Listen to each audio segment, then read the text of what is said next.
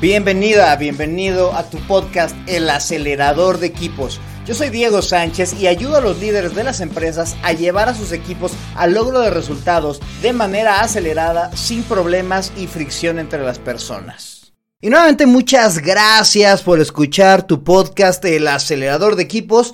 Hoy en nuestro episodio 50, y te digo nuestro porque he llegado hasta aquí, porque tú me sigues escuchando, me sigues haciendo saber que te resulta útil lo que te, lo que te aporto. Y bueno, pues yo encantado de la vida. Mientras me sigan escuchando, yo seguiré encontrando temas para de qué hablarles.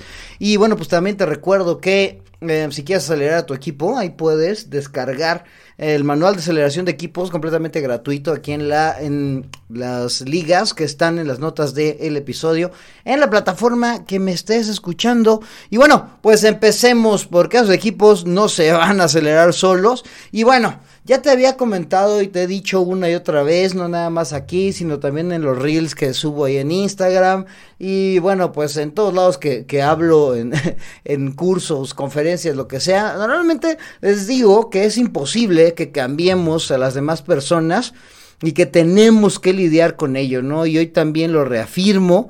Em, y también te he dicho una y otra vez que la única persona sobre la cual puedes tener influencia real y certera, pues es, es en ti, ¿no? y bueno, y eso pues a veces, ¿no? Eh, pero bueno, ¿qué pasa? En, en, este mundo en el que estamos tan relacionados los unos con los otros, em, en donde pues hay personas que tienen influencia sobre mí, sobre mis acciones, sobre la manera en la que vivo prácticamente, ¿no? Em, ¿Qué podemos hacer para que estas otras personas no afecten mi vida de manera tan trascendental, ¿no? Eh, y bueno, y me, y me, refiero a que, por supuesto, tú dirás, no, pues yo no puedo tener influencia en lo que diga mi jefe, eh, pero ese güey me marca a las 2 de la mañana, ¿no? o bueno, pues cualquier otra cosa que se te pueda ahí ocurrir, seguramente con este ejemplo ya te vinieron algunos ejemplos en la, en la, mente, ¿no? Este, no, hombre, a mí me encantan los mariscos, pero mi esposo eh, es alérgico, entonces no puedo comer mariscos nunca en la vida, ¿no? Entonces, cosas así, en donde pues tú dices, bueno, pues yo soy la única persona que influye o que decide acerca de mi destino, pero pues si hay personas que pues, que tienen que ver, ¿no? Y que realmente, pues sí tienen influencia en lo que yo hago. Y bueno, déjate hablo un poquito más de mi experiencia ya para no estarte hablando nada más de mm, ejemplos así como que al aire. Em, déjame te cuento que hasta este momento llevo poco más de 12 años trabajando en la empresa de consultoría gálica Em, y bueno, pues nosotros somos una organización que no es muy común, ¿no? Este, cada quien trabaja a su ritmo, cada quien trabaja en su espacio, em, cada quien trabaja en, lugares distintos, en donde, en donde nos acomodamos y en donde pues le resulta más útil al cliente, ¿no? Entonces, también dentro de las cosas que hacemos es que cada uno de nosotros pues trabajamos en el horario que consideramos pertinente o que básicamente sabemos que le puede servir de mejor manera a nuestro cliente, Entonces, eh, pues así como en todos los equipos, pues en Gálica somos bastante distintos los unos de los otros, ¿no? Em, y distintos en muchos ámbitos, ¿no? Yo creo que cuando entablas una relación con alguna persona, em, la relación que sea, ya sea una relación laboral, una relación personal, hay varias cuestiones trascendentales a las que tienes que ponerles atención y una de ellas es la percepción del tiempo, ¿no? Este, y bueno, y no nada más la percepción, sino la manera en la que nos acomodamos o trabajamos mejor o tenemos mejores interacciones dependiendo del momento del día ahí puedes leer a, Daniel Pink que tiene un libro acerca de esto que está bastante genial, que te habla que algunas personas somos más enfocadas a pues, trabajar o, generar productividad durante la mañana.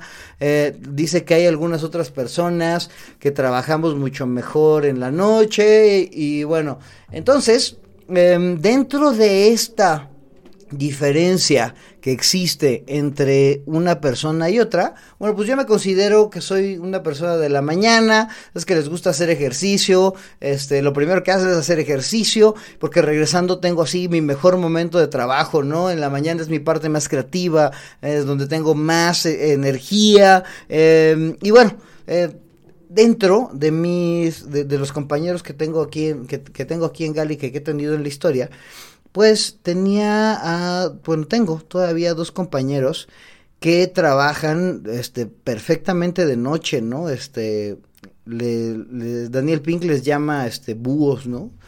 Em, y pues bueno, cuando trabajas con ellos, pues te llegan correos de ellos a las 2 o 3 de la mañana, porque ellos contestan precisamente a esa hora, ¿no? Este, eh, sienten que su punto más productivo es ese, ¿no? Yo hablando con uno de ellos le decía, güey, pero ¿cómo le haces? Dice, pero es que tú cómo le haces en la mañana o en el día. En el día es cuando tienes interacción con la gente. Si de repente necesito crear algo, diseñar algo, pues en la noche es cuando me vienen las ideas, ¿no? Y yo al revés, en la noche es cuando no me vienen las ideas, no tengo ganas de hacer nada más en la vida.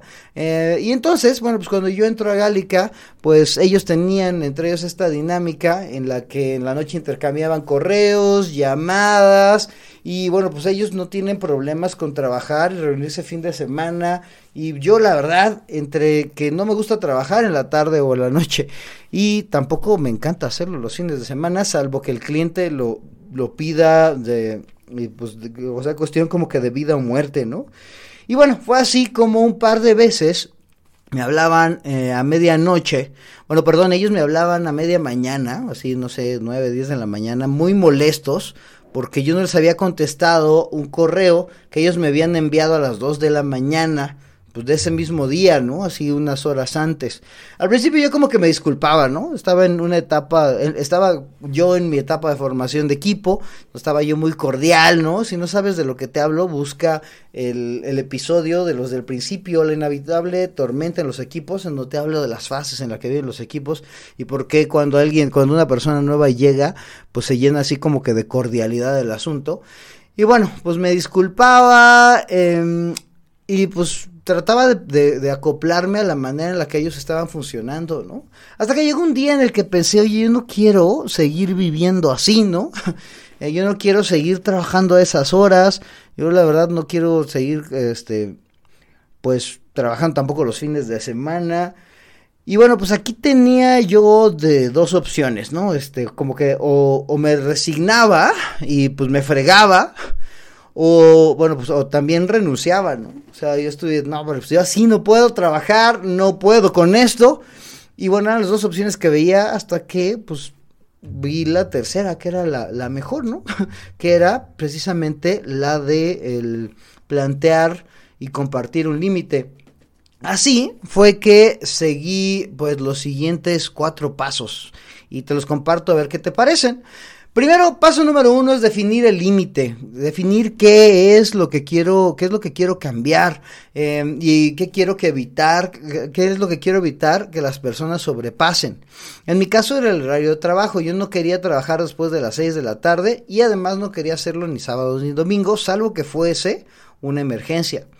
Y definí que una emergencia es, em, pues, no es una junta o una reunión interna, Em, sino una, eh, una situación en la que se le dé servicio al cliente como dar un curso, dar una asesoría, em, y pues esto lo aplicaba para mí solamente en sábado, ¿no? Ni domingo ni días festivos, salvo una mega emergencia de este mismo estilo, ¿no? Así de que el cliente no puede en otra situación, bueno, va, vamos a hacerlo. Pero si una junta em, la podíamos poner otro día, pues yo preferiría siempre ponerle ese otro día, ¿no? Entonces, bueno, ahí ya tenía definido mi límite. Luego, paso número dos, decidir en qué momento y manera comunicarlo. En mi caso, mientras más pronto mejor. Em, porque si no, pues la gente se iba a seguir acostumbrando o iba a seguir pensando que yo sí estaba aceptando y que yo estaba muy bien trabajando con esos, con las situaciones actuales. Entonces, em, pues ya, lo más pronto mejor. Y mientras más gente que tuviera interacción conmigo estuviera, también mucho mejor. Yo me atrevo a decir que gran parte de las veces es mejor eh, definir los límites mientras más pronta la relación, mientras más pegada esté al inicio de la relación misma. Y acuérdate que te hablo de relación en cuestión personal, laboral, lo que sea, hay que definir límites y mientras más pronto, creo yo, mejor.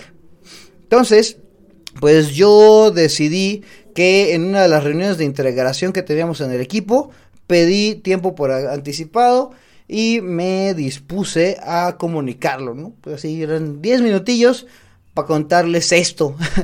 Eh, la verdad es que la gente sí como que se sacó de onda, dijeron así de, ay güey, neta, ¿no quieres trabajar esos días? Y yo, pues sí. y a eso me fui al paso número 3, que fue negociar y generar un acuerdo, ¿no? Te, te, decía que los miembros de mi equipo no estaban como que muy felices que digamos con lo que yo les estaba comunicando, pero lo entendieron.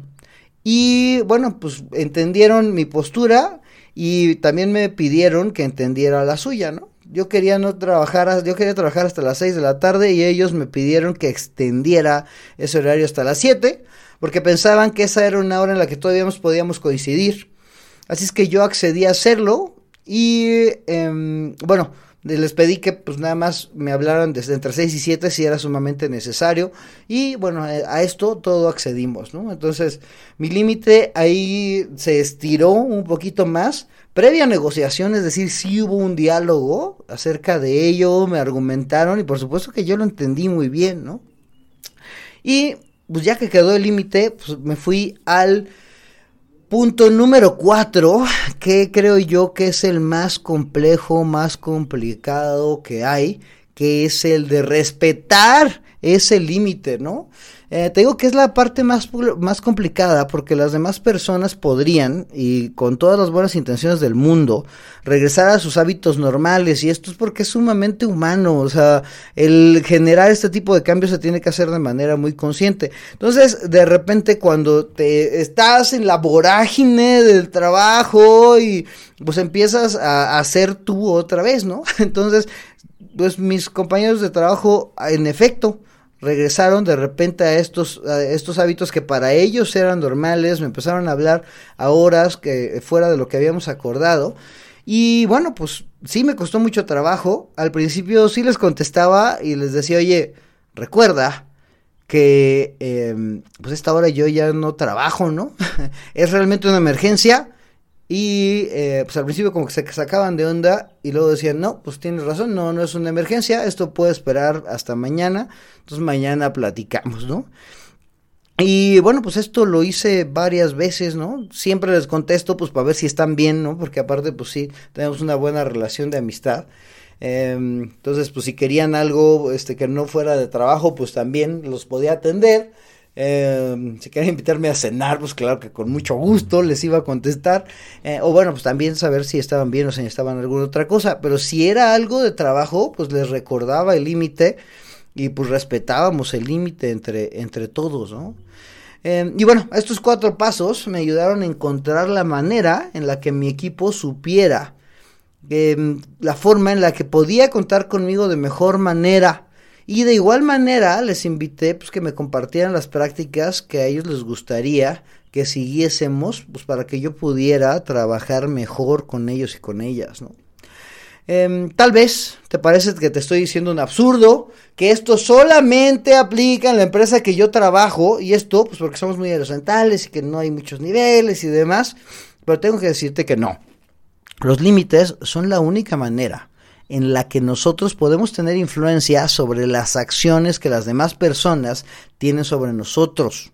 Son la manera en la que podemos hacernos cargo de nuestra agenda y de nuestras vidas. Puedes poner límite a todas las personas con las que tienes relación. Bueno, pero tampoco te pases, ¿eh? No le vas, poner, no vas a poner límites uh, sobre las reglas que ya acordaste trabajar, ¿no? Así de si, si ya tienes un horario acordado, pues vas a tener que cumplirlo. Si tienes ya actividades asignadas, pues tendrás que hacerlas, ¿no? Eh, pero, tal, pero sí podrías ponerle límites y decirle a la gente con la que trabajas que contestas correos solamente dos veces al día, por ejemplo. O que solamente checas los mensajes de WhatsApp eh, con cierta periodicidad o que solamente, eh, bueno, que si necesitan algo realmente urgente, pues que mejor te marquen por teléfono y que no te manden nomás un mensaje o pedirles que no te escriban en las vacaciones o que te pongan mejor, este, preferentemente te pongan juntas después de cierta hora eh, o antes de cierta hora, en fin, cuestiones que hagan que la interacción con la gente sea más llevadera, más cordial y que te permitan tener más control de tu vida y de tu agenda.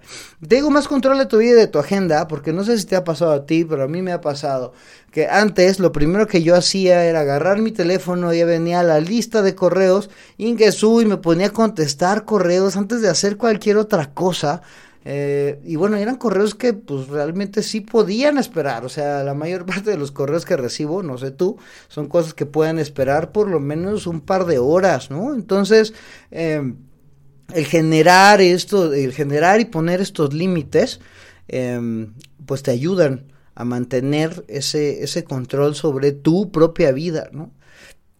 Y bueno, para, te recuerdo los cuatro pasos que te conté que seguí yo. Por ahí te van para que tomes nota y puedas ir y aplicarlos tú. Número uno, define el límite. Eh, ¿Qué es lo que quieres lograr? ¿Qué es lo que no quieres que la gente pase? Número dos, decide el momento y la forma de comunicarlo.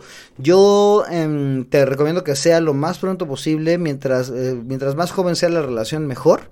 Y encuentra el momento em, clave para decirlo. No lo digas cuando están todos enojados, cuando están todos molestos. No, que sea un momento sumamente tranquilo en donde puedas conversar y te vayas al paso número tres, que es negocia y genera acuerdos. O sea, sí hay que ir con mente abierta, sí hay que tener, pues, cuál es lo mínimo indispensable que quiero lograr yo con este límite y que también estoy dispuesto o dispuesta a negociar.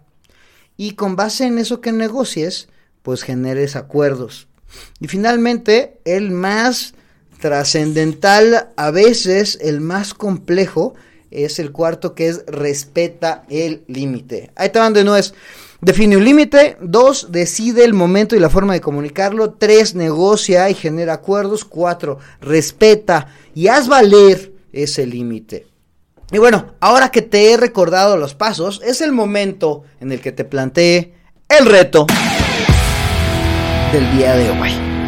Y hoy te la voy a poner difícil para variar y te voy a pedir que pienses en un límite que te gustaría tener y que no no te había pasado por la cabeza, pero que te ayudaría a trabajar o tener una interacción de mejor manera. Ahora, ya que lo tienes en la cabeza, así de, híjole, pues a mí me gustaría que me hablaran después de esta hora. A mí me gustaría que me preguntara mi esposo qué comer los domingos, No sé, algo así. Podría ser un límite en lo personal o en lo, o en lo profesional, donde quieras. Y ahí ya estarías, de hecho, haciendo el primero de los pasos, ¿no? Que es el de definir un límite, ¿no? Tiene que ver con horarios, tiene que ver con las formas que se comunican contigo, hay una regla no definida en tu trabajo. Y después decide el momento en el que lo vas a comunicar. Va a ser una reunión uno a uno, será una reunión grupal. Y recuerda que tiene que ser de la manera más asertiva, ¿no? Si no te queda muy claro que es asertivo, escucha el episodio de asertividad que hice con Jimena hace unos cuatro o cinco episodios, yo creo. Luego, Piensa en los pasos 3 y 4, ¿qué estarías dispuesta o dispuesto a negociar? Y finalmente, lo que tendrías que hacer para que tú y las personas a tu alrededor respeten ese límite. Ya que lo tengas pensado, porque es mucho mejor tenerlo pensado de manera previa, pues finalmente, em, pues hazlo, ve y marca ese límite y nuevamente gana tu agenda y ten más control sobre tu vida. Recuerda que si no la controlas tú, alguien más la va a controlar.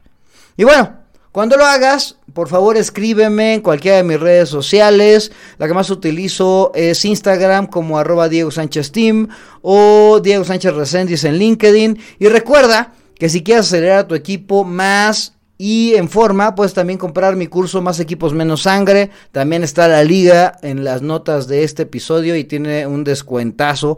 Si es que, pues, si quieres aprovecharlo, adelante, vas.